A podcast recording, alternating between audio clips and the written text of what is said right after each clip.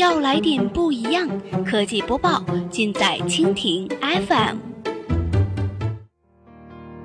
欢迎收听科技天天报，本节目由蜻蜓 FM 独家制作播出。收听更多内容，敬请收藏订阅本节目或持续关注蜻蜓 FM 科技频道。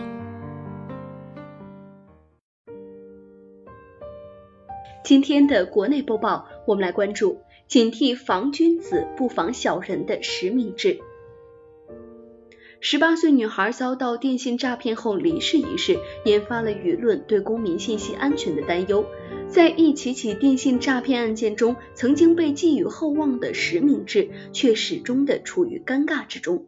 如今呢，越来越多的领域出于管理的需要，大力的推广实名制之时，电信诈骗分子却在多个链条上绕过这一关口。如果总是防君子不防小人，实名制的意义将大打折扣。在这起令人心痛的案件之中，实名制呈现出明显的双刃剑的特征。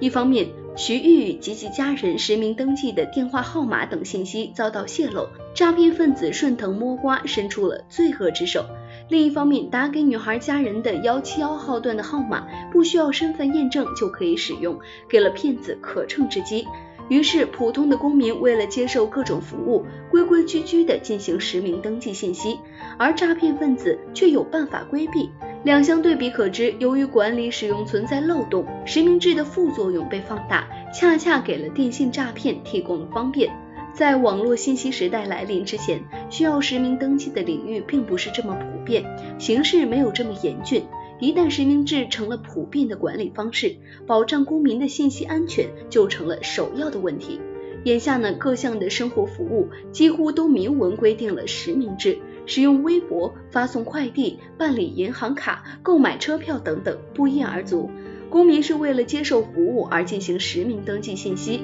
其实是出于服务提供商的要求，为其管理提供方便。换句话说，公民付出了实名的信息，应该换来是各方对相关信息的安全保障，这是实名制推广的一个前提，也是权利和责任统一的体现。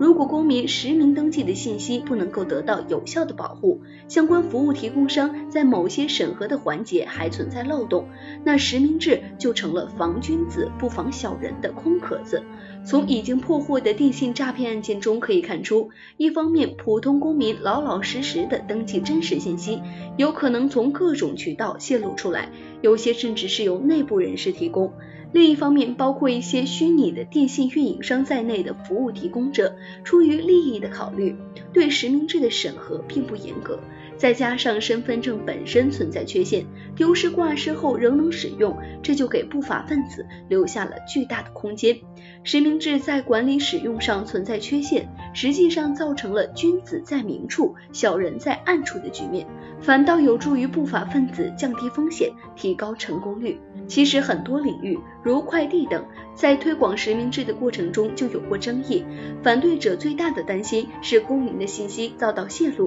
让严格遵守实名规定的人变得透明，沦为不法分子的活靶子。至少从目前来看，有意无意的泄露公民的信息的服务提供者，或是推行实名制时对不法分子网开一面的管理者，并没有受到足够的约束，也没有充分的法律武器对其加以制裁。看看老百姓遭遇到的一起起的电信诈骗案件，泄露信息的幕后黑手，以及给骗子办电话卡、银行卡的商家，有几个受到了法律的制裁呢？